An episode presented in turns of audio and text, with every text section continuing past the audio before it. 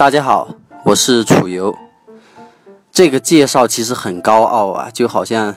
什么明星、什么名人，别人一出来自我介绍都是“大家好，我是周杰伦”。呃，大家好，我是林俊杰啊，别人都知道他是谁了。那我来说这样的话呢，好像就显得，嗯，怎么说？因为没有人知道楚游是谁。嗯，楚游是谁呢？好像也不是那么特别重要啊。之前看过《如是说》这个公众号的朋友可能会知道，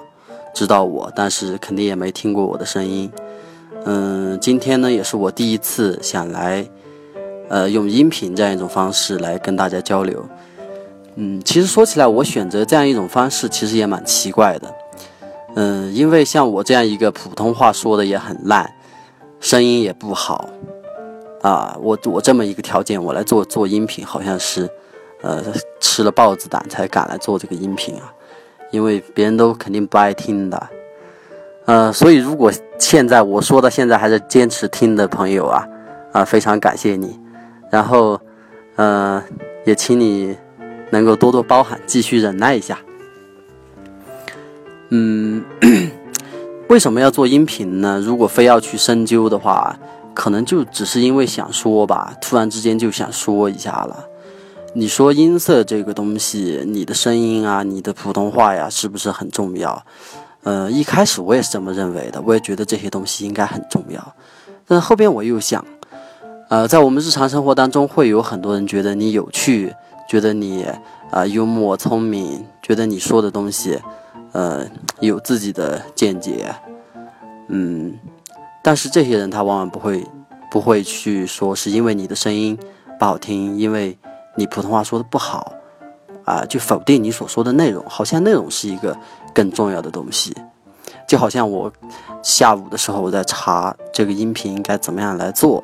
在知乎上边就有一些人在推荐，呃，各种各样的专业的设备啊，什么上千的，呃，上万的这样一些设备。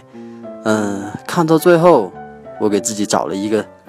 算是借口吧，就是我我买不起那些东西。我就说，啊，那我就是注重内容呗。但实际上，我也认为内容是更关键、更重要的一个东西吧。嗯，那在这个电台当中呢，以后我我不知道会做几期呀，因为我我可能做了几次公众号以后，也不太喜欢随便给出一些什么承诺，因为鉴于自己的惰性，对自己的这种懒惰，我是有很深的这种理解的。可能有一些承诺做了以后没法做到，啊，所以就不承诺什么东西。嗯嗯，说这话显得又自大了，好像谁要谁要守着听似的。嗯，就是反正啊，想聊的时候我就会到这个喜马拉雅上边来发一些音频，跟大家说一说我近来的一些见解啊，看的什么书啊，或者是跟大家直接分享一些。呃，文章的一些细读，像我们公众号上边做的那样，不过我们用的一个音频的方式来做吧。嗯，那第一期的话，我就想给大家来，呃，做一个阿成的一篇散文的一个细读。之前公众号上边，呃，发过一篇对阿成的《洗澡》这篇文章的一个细读。今天我们读另外一篇叫《雪山》。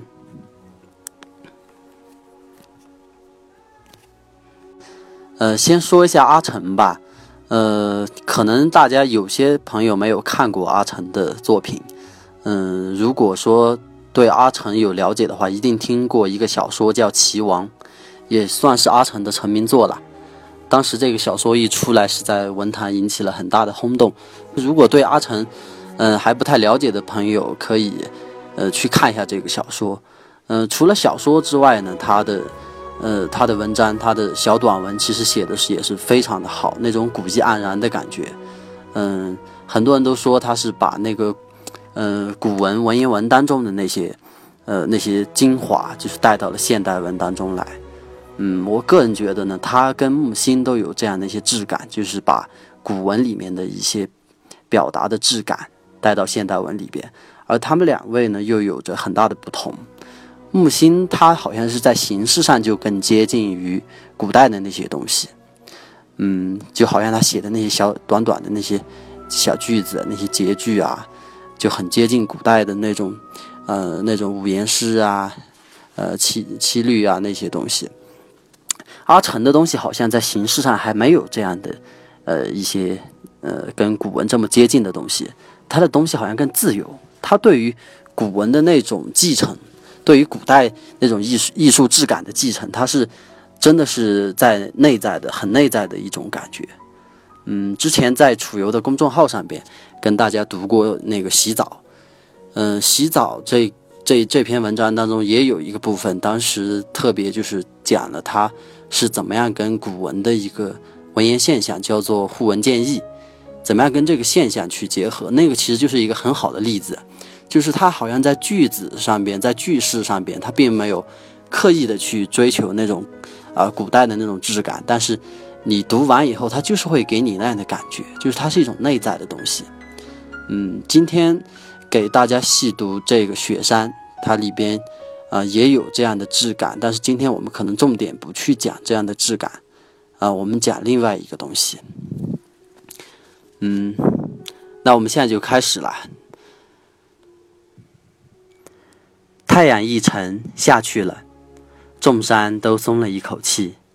天依然亮，森林却暗了，路自然开始模糊，心于是提起来，贼贼的巡视着，却不能定下来在哪里宿。众山都松了一口气啊！看这样的表达，它就是一个非常简洁而有力的拟人句。山松了一口气。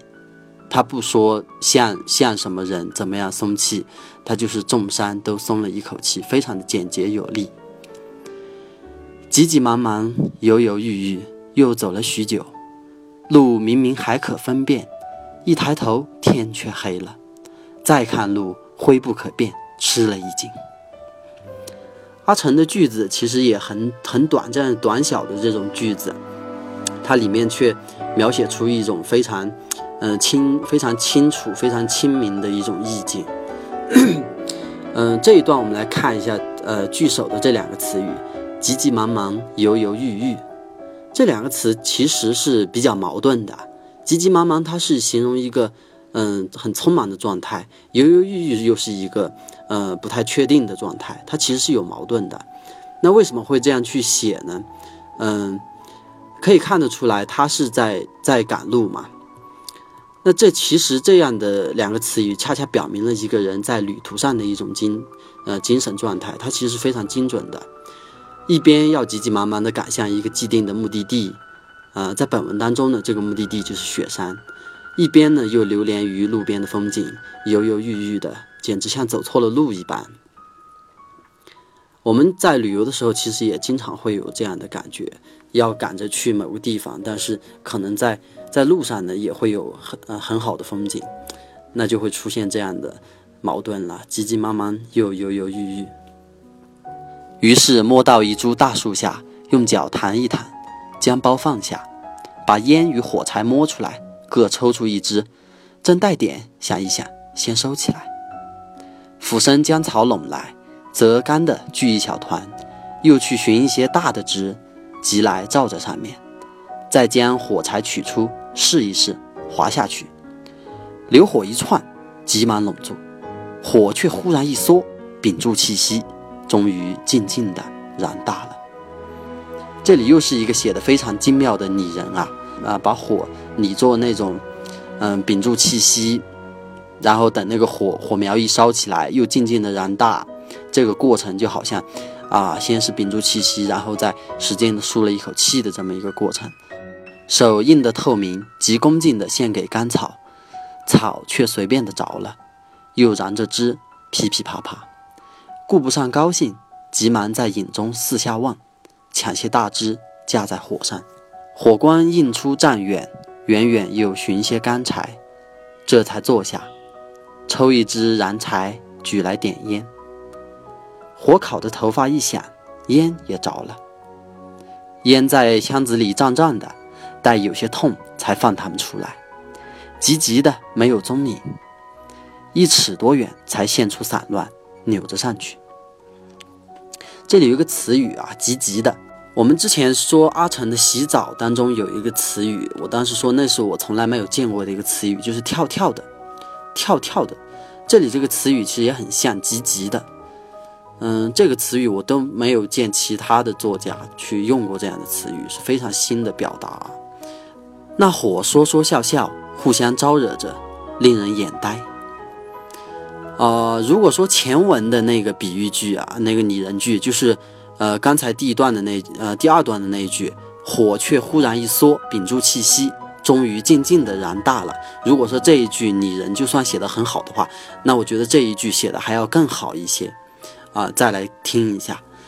那火说说笑笑，互相招惹着，令人眼呆。这两句的区别在什么地方呢？前面那句它其实就只写了。呃，一个人，他拟人拟的是一个人，火却忽然一缩，屏住气息，这写的是一个人的状态。那后面这一句，那火说说笑笑，那说说笑笑，你总不能一个人说说笑笑吧？那互相招惹着，令人眼呆。互相招惹，那肯定是写的是一群人，就是他把这个散开的，呃，散乱着扭着上去的这种烟，呃，拟做了一群人。而且呢，还描绘出他们之间的那种互动状态，这样的拟人呢，就比之前的那句还要更高明一些。当然，这一句它是以之前的那一句为基础的，有之前这一句把火拟作人的这样一个一个基础，你在后边再来看这一句，你才不会觉得突兀。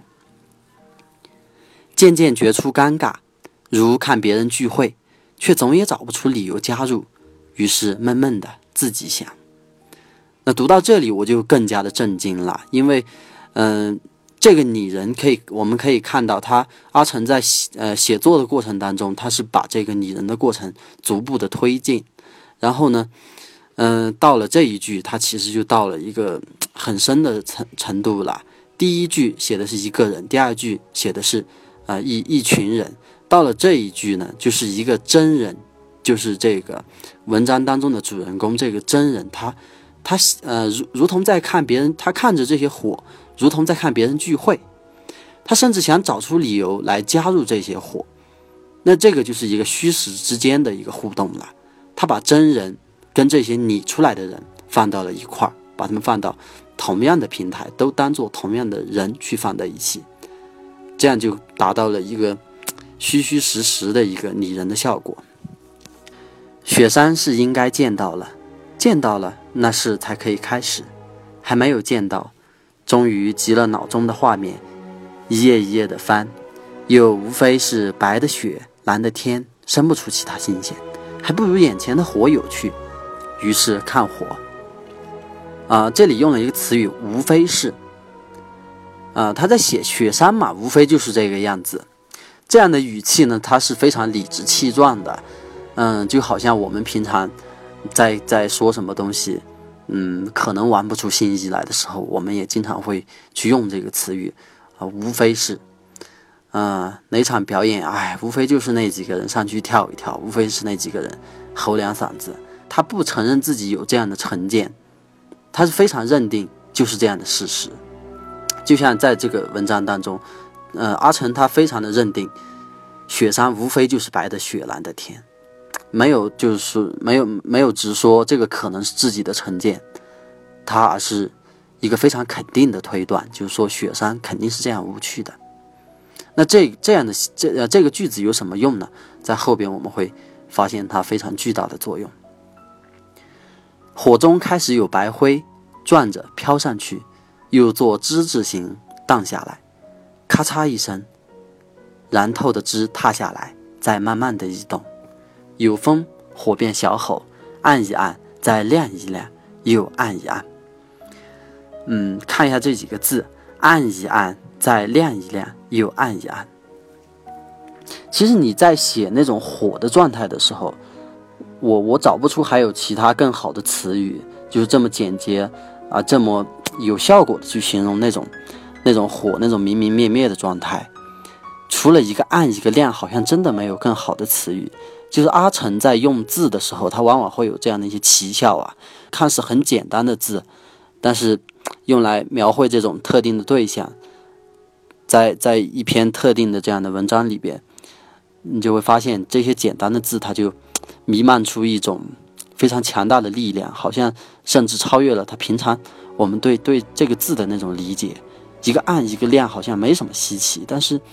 呃，它这样一个结构放在这里，首先就很新颖，暗一暗，再亮一亮，又暗一暗，这个这个过程啊，把那个火光的那个起伏的过程就写了出来。啊，如果你仔细再去想是怎么一个暗法，怎么一个亮法，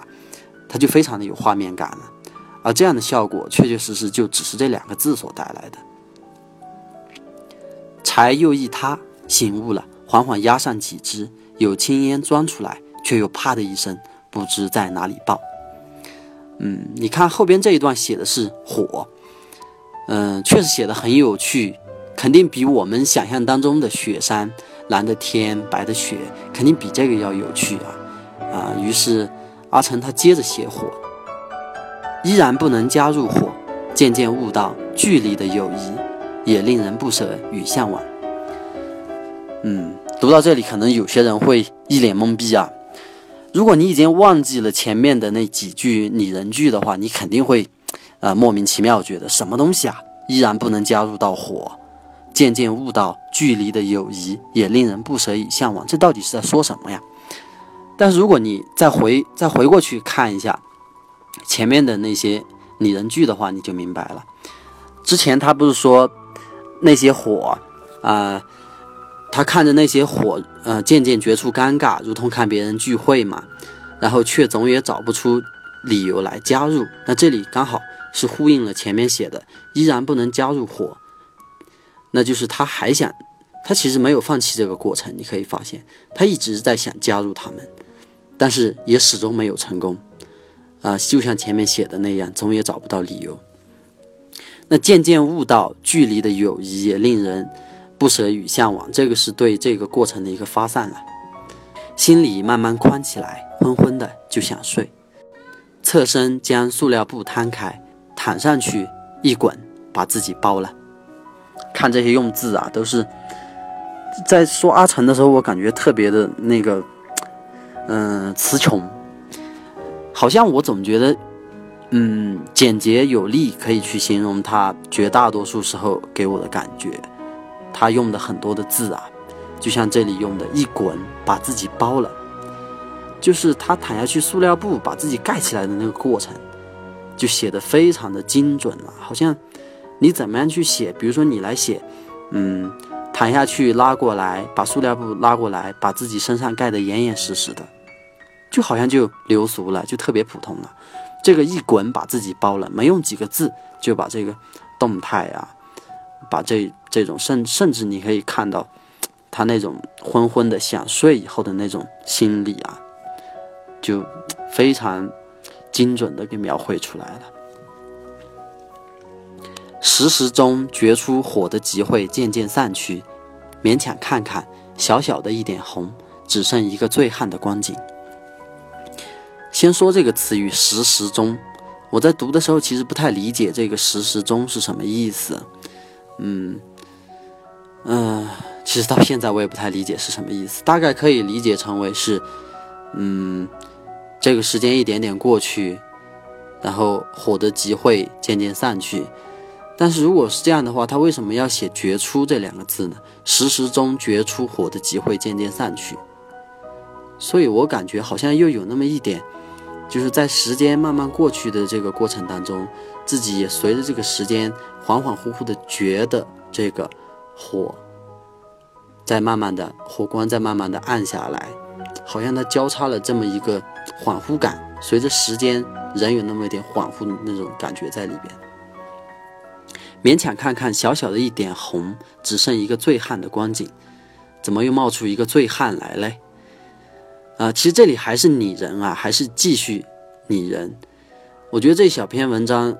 最让人震撼的一个点就应该是拟人了，至少对于我来讲是这样。除了我们之前讲的那三句拟人，在这里还是一个非常高明的一个拟人啊。那个火慢慢散去以后，剩下一小小的一点红，这个东西，你说用什么样的一个比喻的，呃，一一一个喻体来写，它会更像一点呢？嗯，可能有很多种写法，但是这里阿成他选的是一个醉汉，只剩一个醉汉的光景。以前反正我从来没有见别人做过这样的比喻啊，就是把一个小小火光、小火折子比喻成醉汉。嗯，这个我反正是第一次看到，但是不得不说，它又是那么的贴切，因为那种将熄未熄、将灭未灭的小火头子，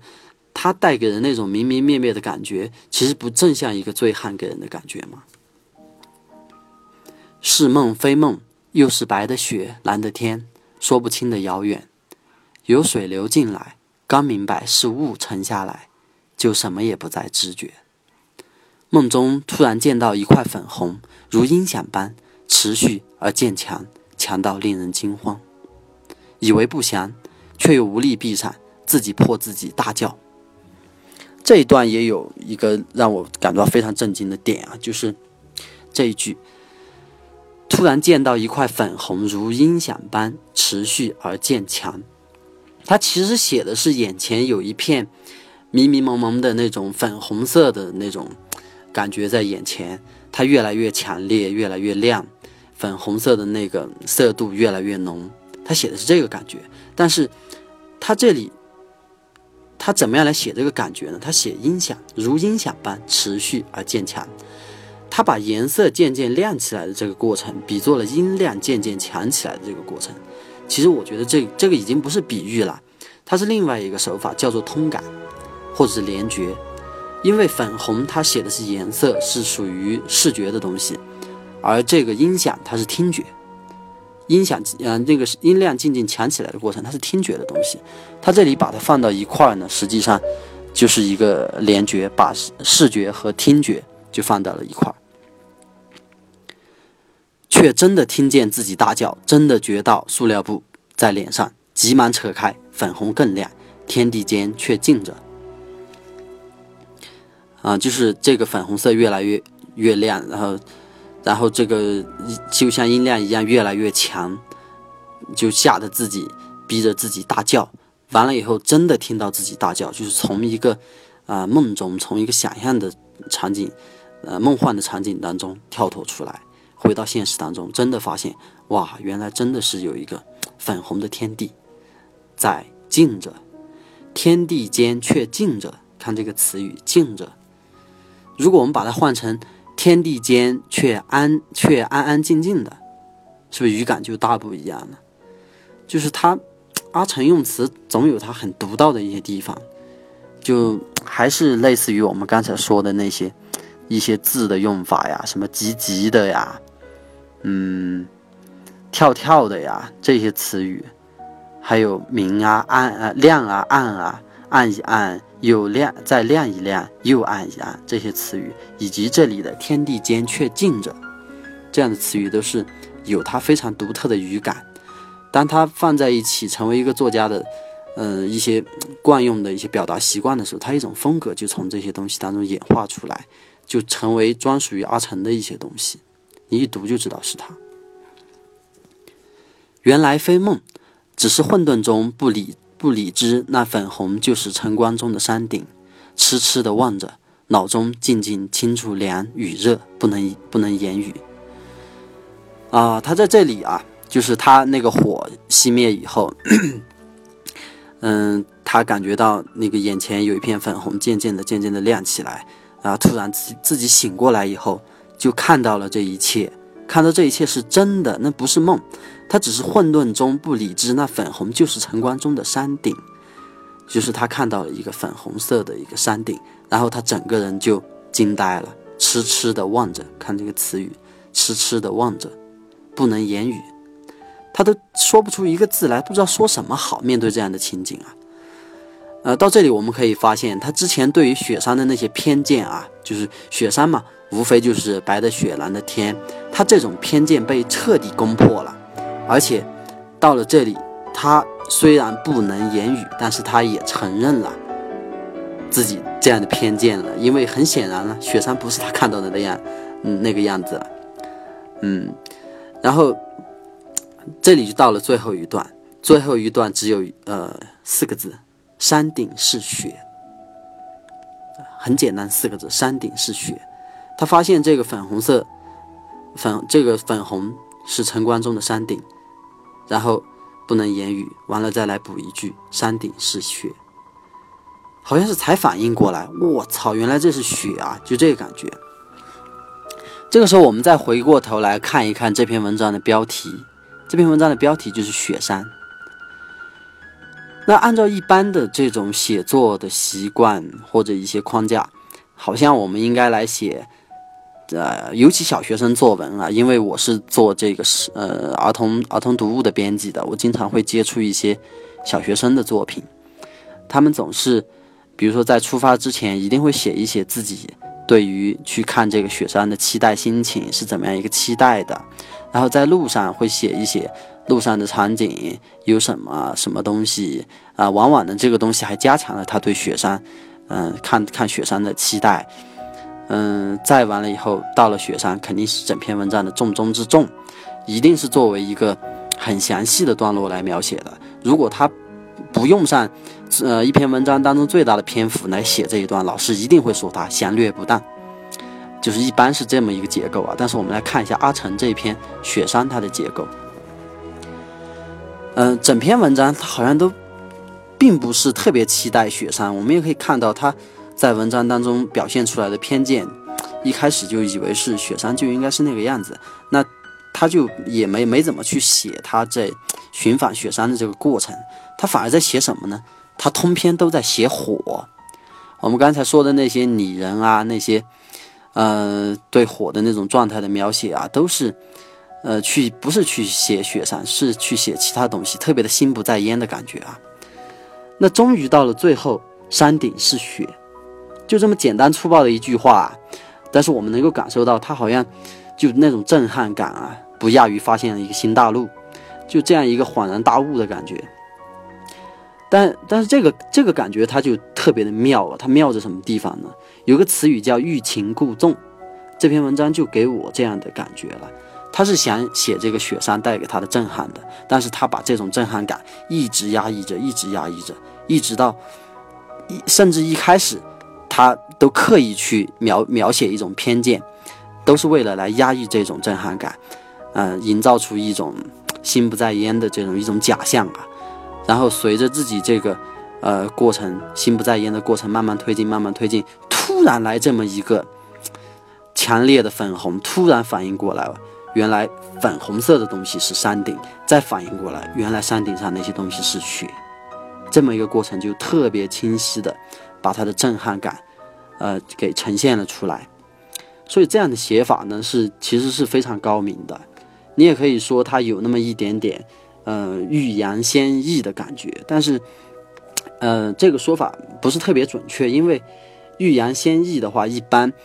是直接对，比如说我们写一个人，我们先写一开始对他感觉怎么样不好啊？但是这个时候啊，就是一开始写对他感感觉怎么样不好，后来又通过一些什么事情什么事情哦，突再回过来一个大反转，突然发现啊，原来他是怎么样怎么样啊，然后写一写自己对他的